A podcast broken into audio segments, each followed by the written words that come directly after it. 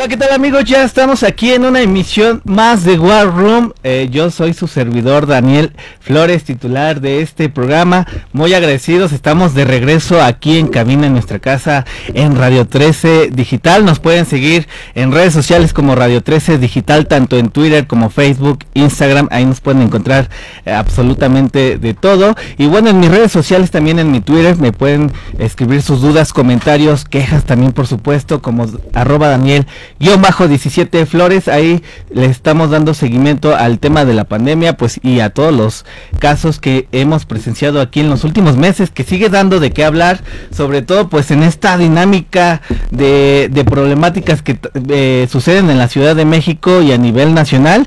Y bueno, pues hoy justo vamos a tocar un tema más para relajarnos, más para platicar. Y sobre todo pues eh, yo creo que es más un anhelo sobre todo de varias generaciones que se ha ido ahí eh, incrustando en la sociedad. Y bueno pues ¿De qué se trata? Pues de los DJs.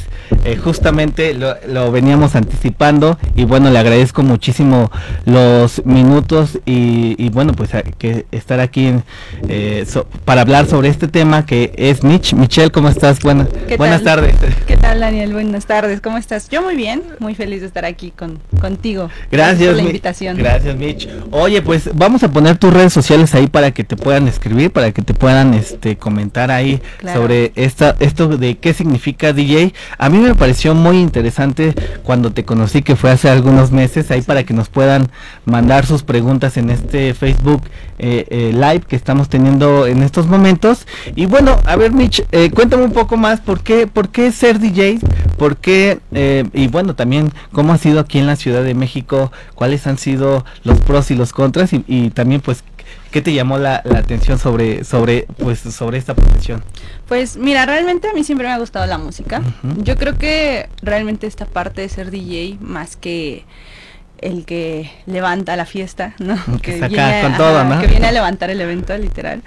Eh, realmente es como una pasión, ¿no? Porque justamente como DJ, pues sí mezclas música de terceros, puedes mezclar justamente la tuya, ¿no? También existe lo de DJ y productor.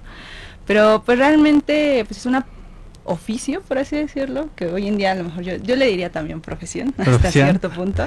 Porque ya, eh, ya lleva pues ciertos estándares, ¿no? De hecho sí, ya te tienes que preparar, ¿no? Hasta cierto punto. Hoy en día realmente hay un montón de DJs allá afuera. que está bastante increíble porque genera una escena, ¿no? Justamente dentro de la ciudad y también dentro de México pero pues sí te tienes que preparar, ¿no? Tienes que conocer la música, tienes que saber qué tipos de eventos vas a ir, a lo mejor qué target es el que quieres atacar, ¿no? Justamente puede haber DJs versátiles, que toquen de todo, desde reggaetón, bandas, cumbias, ¿no? que estén en eventos, en fiestas, en bares, o puede haber DJs específicos o especializados más bien para un género en específico. Que, puede ser este pues distintos, ¿no? De la, de la música electrónica. exacto. Oye, eh, justamente fíjate que pues hace unos años yo leía y en una encuesta que lanzamos ahí en redes sociales era de eh, para ustedes qué significa o qué les dice la idea de ser DJs fiesta, nos comentaron este pues un montón de cosas, ¿no? Lo reventó. Eh, sí, en esencia fue eso. Pero a ver, en la Ciudad de México y bueno, pues también a nivel nacional, ¿qué tanto ha crecido este mercado? Sobre todo eh, y las oportunidades también pues, eh, en bares, en festivales. ¿Es, ¿Es redituable ser DJ hoy por hoy? Sí, siempre y cuando te sepas mover. Realmente... Como en todo, ¿no? Como en todo. Yo creo que aplica en todo. Porque sí, justamente está esta parte donde, pues si eres bueno, conoces a la gente adecuada, ¿no? Haces buen networking. Yo creo que es súper importante. Y además, algo que muchos como no dejan de lado al inicio, se van dando cuenta con el proceso, es el trabajo de imagen, ¿no? Tu marca, literal. Hoy en día, por ejemplo, los DJs mexicanos top, era algo que platicábamos ahora en la semana con varios amigos, eh, tienen una imagen muy marcada, ¿no? Y realmente es lo que venden. Tienen mucho talento, claro que sí, obviamente producen, tienen música, saben tocar muy muy bien, pero realmente están vendiendo ya una imagen, ¿no? Ok, como, como, como esta parte de... ¿Eso sería lo más importante? De las partes más importantes, yo creo. Obviamente sí te tienes que preparar técnicamente, pero por ejemplo si ya pasando a quieres oportunidades, ¿no? Quieres tocar en un bar, quieres tocar en X festival o le quieres abrir, no sé, si quieres ser warm-up, eh, abrirle el concierto a otro DJ más grande, pues yo creo que sí tienes que trabajar más a fondo, un poquito sobre ti. No solamente tocar bien, obviamente. Claro. Sino, pero incluso hasta hoy en día pasa que se fijan mucho en las redes sociales. bueno, importantísimo. Hasta en el, yo estaba revisando ahí muchos eh, y bueno, cómo ha crecido esta pues esta tendencia. Eh, lo comentas en el tema de las redes sociales y la imagen. Eh, ¿Cuál es la diferencia de hoy y de hace 15 años, por ejemplo? Pues todavía hace como unos años, por ejemplo, yo no soy tan grande, tampoco estuve como en los inicios de... ahorita hay un pequeño como nicho realmente de artistas mexicanos que ya están un poquito posicionados. Justamente, pues un poquito de su historia es que empezaron haciendo fiestas, ¿no? Justamente estos raves un poquito medio debajo del agua, ¿no? Eh, invitando a lo mejor artistas internacionales, grandes, y así fue como se empezaron creando, ¿no? Ahora, en ese tiempo las redes sociales no estaban tan fuertes, mm. entonces era más como, yo creo, de boca en boca. Es como de, mira, esta fiesta, vamos a la otra, y pues estaban los mismos DJs casi, casi. Porque eran los organizadores. Eh, era, entre, en ese pequeño nicho, ¿no? exactamente, era como un pequeño nicho. Ahora hay varios, obviamente, dependiendo de de los géneros, ¿no? A qué es lo que se dedica cada uno. Pero pues a fin de cuentas, antes era un poquito así, ¿no? Y pues podías ir a bares, ¿no? Ir buscando clubs para que te dieran la oportunidad de tocar, ¿no? Hay uno que otro por ahí que, bueno, que están dentro de la escena mexicana, que realmente empezaron como influencers, por así decirlo. Ah, y de ahí se fueron como por el camino también. Son muchos los caminos hoy, ¿no? Sí, la verdad sí. Y hoy en día también, por ejemplo, hoy las redes sí son como un impulso muy grande hay muchos DJs hoy en día que pues no se utilizan TikTok, sobre todo TikTok. bueno, la plataforma, la plataforma que, hace que, está de moda. espuma, eh, donde justamente se van a conocer. ¿no? A lo mejor si no tienes esta oportunidad de salir o no tienes la facilidad de hacer tanto networking, ¿no? tanta palabra, pues a lo mejor y puedes empezar a crear contenido, ¿no? Y ya de ahí, si algo se hace viral, ya, ya medio la hiciste, ¿no? Obviamente es seguir trabajando, pero pues sí, realmente. Pero por ahí, por ahí va la cosa, ¿no? Exactamente. Oye, eh, parte de las preguntas que nos hicieron llegar, eh, Mitch, era, a ver, eh, los DJs también son los sonideros, los que vemos este, tocando eh, pues en pues en estos barrios en, Tepito y en algunas otras colonias también son ellos yo diría que mm, sí no como tal la palabra DJ porque luego el equipo que ellos utilizan es diferente ¿no? Pero yo iría y apostaría que sí lo son, justamente. Porque incluso yo cuando, no sé, escucho sonidero, eh, hablando un poquito de la historia de DJ, se me viene aquí como un poquito también los sonidos de, Jamaica, casi casi. Porque justamente este tipo de selectors, así se les decía en ese momento, eh, también salían a la calle con sus grandes bocinotas, con sus tornas igual, y nada más ponían rolas, no hacían como tal mezclar, pero lo que hacían era ir cambiando rola por rola. Eso pues mucho de la cultura del reggae, por ejemplo. De ahí, por ejemplo, cuando migra a Estados Unidos, eh, se convierte en otra cosa, justamente es como herencia cultural, sobre todo de como estas razas caribeñas, ¿no? Jamaiquinas.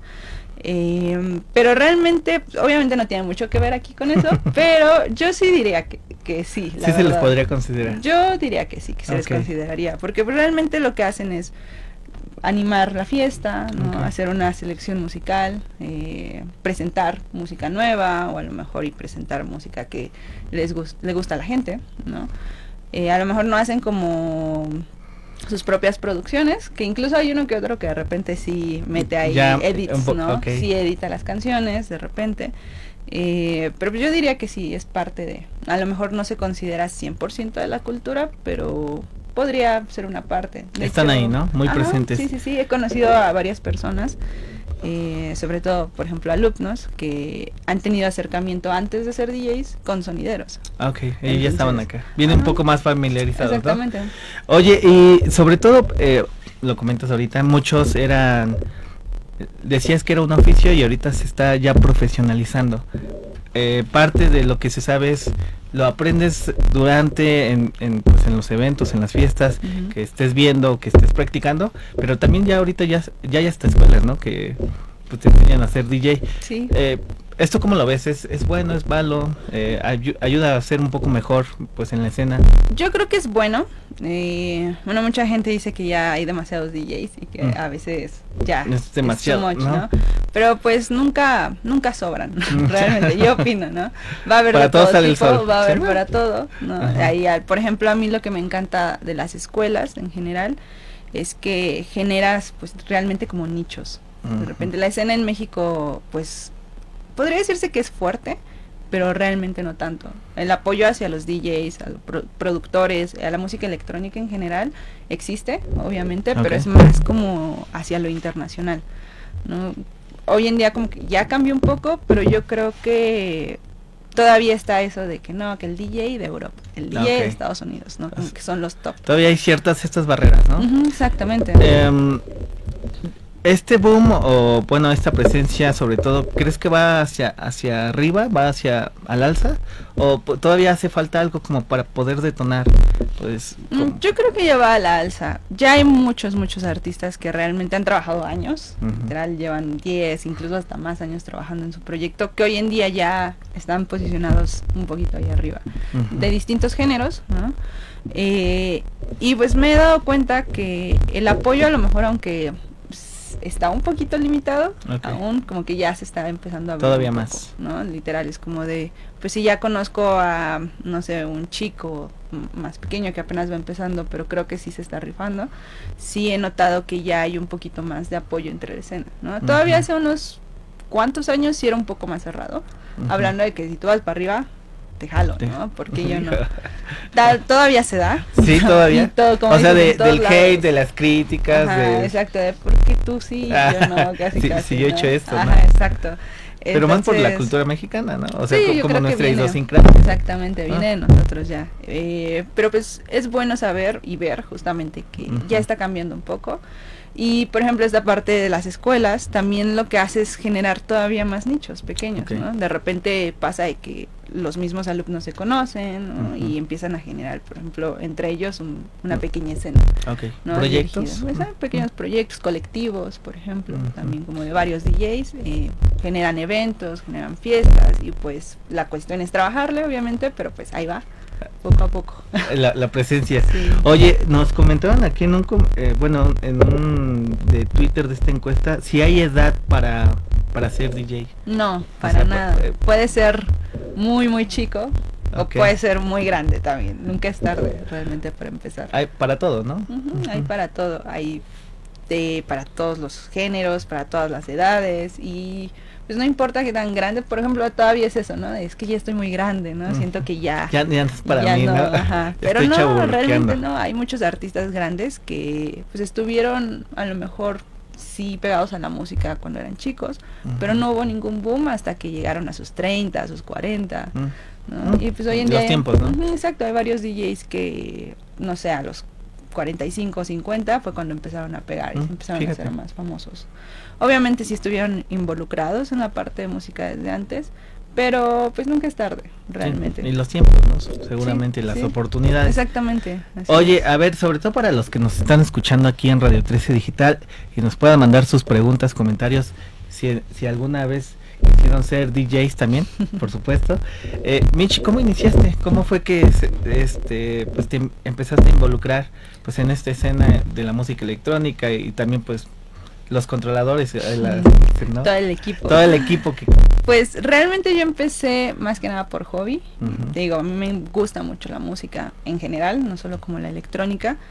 Eh, cuando me empecé a entrar en la electrónica fue por ahí, cuando tenía no sé, hace un, como que tenía 15 años. ¿Ahorita cuántos tienes? Ahorita tengo 24. Ah, muy joven. todavía no estoy tan grande. Sí, cuando tenía como 15 años, la edad así como de la prepa, donde tenía ya más libertad en, mi vida.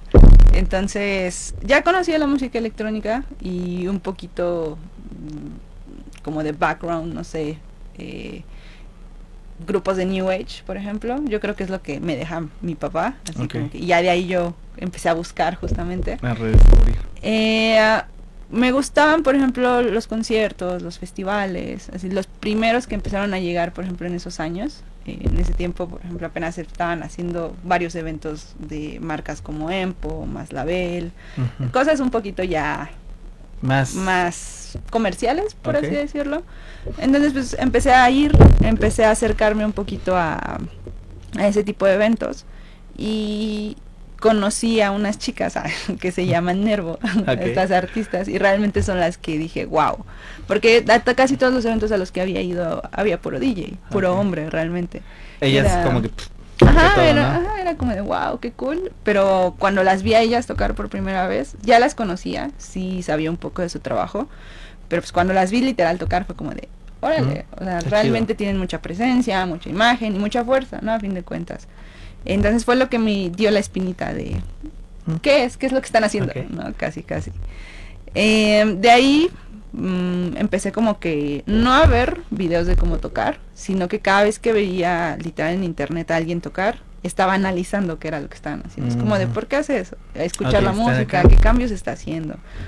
ya tenía un poquito de background, la verdad no mucho en conocimiento musical, eh, pero así por encimita. Entonces yo creo que eso me ayudó un poquito a identificar qué era y de repente una vez tuve la oportunidad de verlas en backstage gracias a unas amigas de, de prensa que conocí en su momento gracias a ellas también.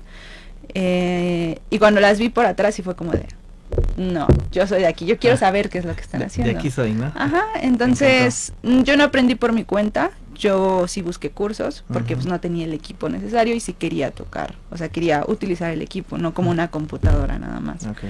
Entonces encontré una escuela, esta escuela son muy de la old school, entonces literal yo aprendí a tocar con viniles, así como a la, a la dura. ¿Mejor?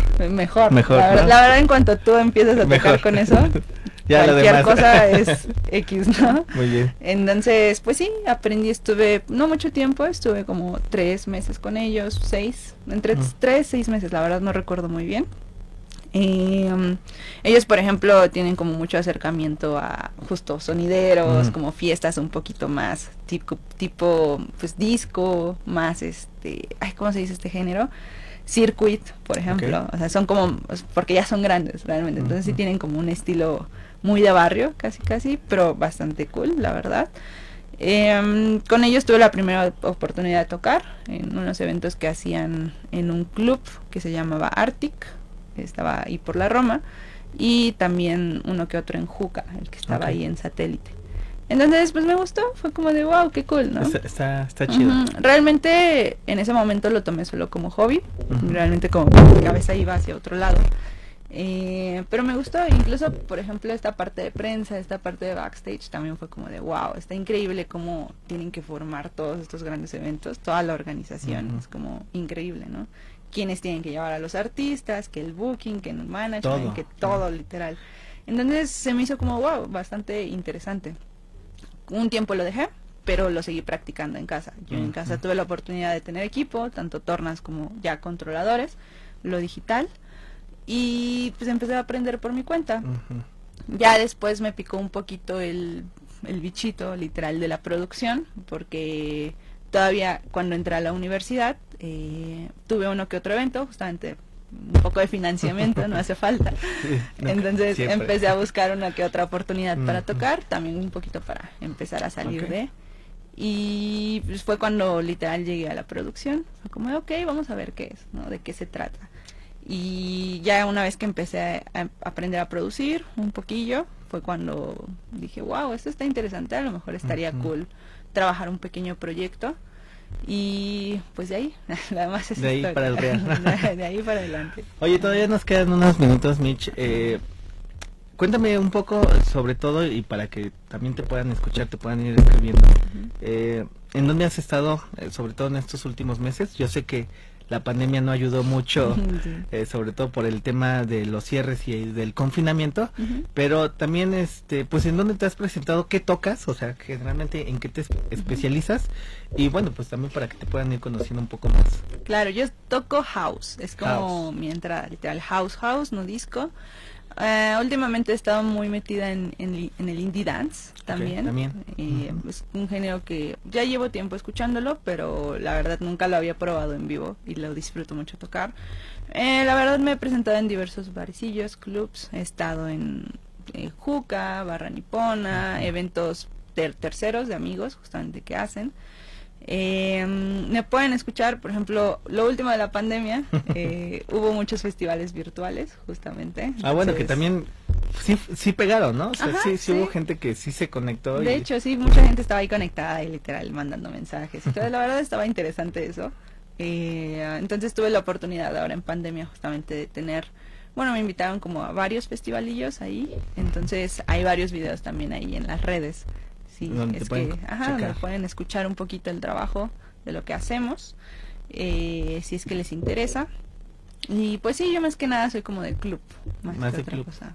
Oye, y nada más para, para ir cerrando, Michi, eh, lo más difícil para de ser DJ, en, pues en, tu experiencia y también en una o dos palabras, ¿cómo lo calificaría? Sobre todo porque, pues en esta pequeña encuesta te digo que, que lanzamos, fue de fiesta, fue de reventón y así como ah, incluso hasta todo ese exceso. Entonces, de hecho, para mí lo más difícil es la fiesta. ¿Pero por qué? ¿Porque te la sigues o porque...? Mm, pues a fin de cuentas cuando estás ahí, pues todavía no estás como a la altura de decir, ah, soy artista y nada más llego a tocar y me mm. voy. Realmente pues, apoyar la fiesta está interesante. Y yo no soy alguien mucho de reventón. Eh, entonces yo creo que para mí es lo más difícil. Pero fuera de eso, eh, pues obviamente buscar oportunidades, ¿no? Estar... Eh, que te paguen sobre todo. Bueno, sí. Esa es otra. Porque no todo es amor al arte. Exactamente. más en estos tiempos de inflación. literal. Entonces, sí está pesado. Hay muchos lugares donde pues te invitan y pues no que no valoren tu trabajo, sino que lo ven como de... Eh, obviamente, yo creo es la parte más difícil, como que estar ahí viendo, porque de repente es como de, ah, sí te pago, pero vamos a ver. Eh, o a veces sí es como, no, sí, adelante. Obviamente hay gente que sí lo valora y que sí te da algo, al menos lo que pides por tu trabajo, pero pues yo creo que es lo más difícil. Y pues además buscar fechas. Yo creo en mi caso no es tan difícil porque soy mujer. Entonces mm, hay como más oportunidad, ah, hablando como para las mujeres, justamente porque son pocas. Eh, o sea, sí hay un nicho que va, va creciendo para las mujeres, Sí, de hecho hoy en día las mujeres ya todavía son pocas. ¿Más cotizado?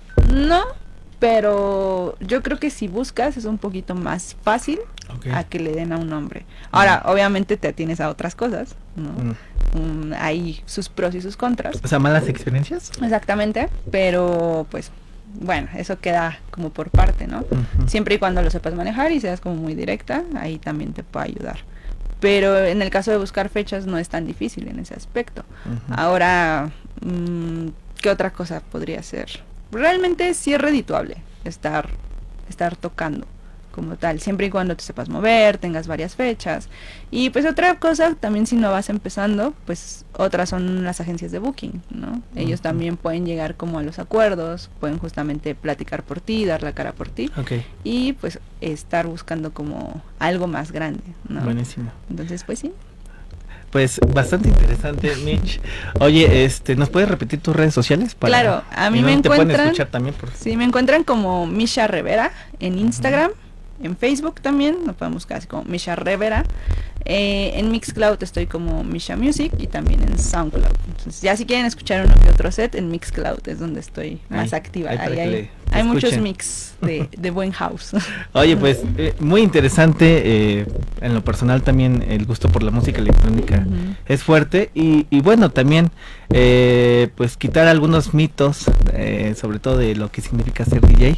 Me pareció bastante interesante tu perfil, Mitch. Gracias. y bueno, también agradezco mucho mucho eh, que hayas estado aquí, que te puedan escuchar, que te puedan escribir. Gracias a ti, Daniel. Y bueno, pues esto fue esto fue War Room. Ahí eh, nos pueden seguir tanto en Twitter como Facebook como Radio 13 Digital y en mi cuenta de Twitter como arroba Daniel-17 Flores ahí para cualquier duda y comentario y bueno pues, también para que le puedan escribir a Mitch eh, de, de, estas de esto que significa ser DJ. Muchísimas gracias, gracias Mitch.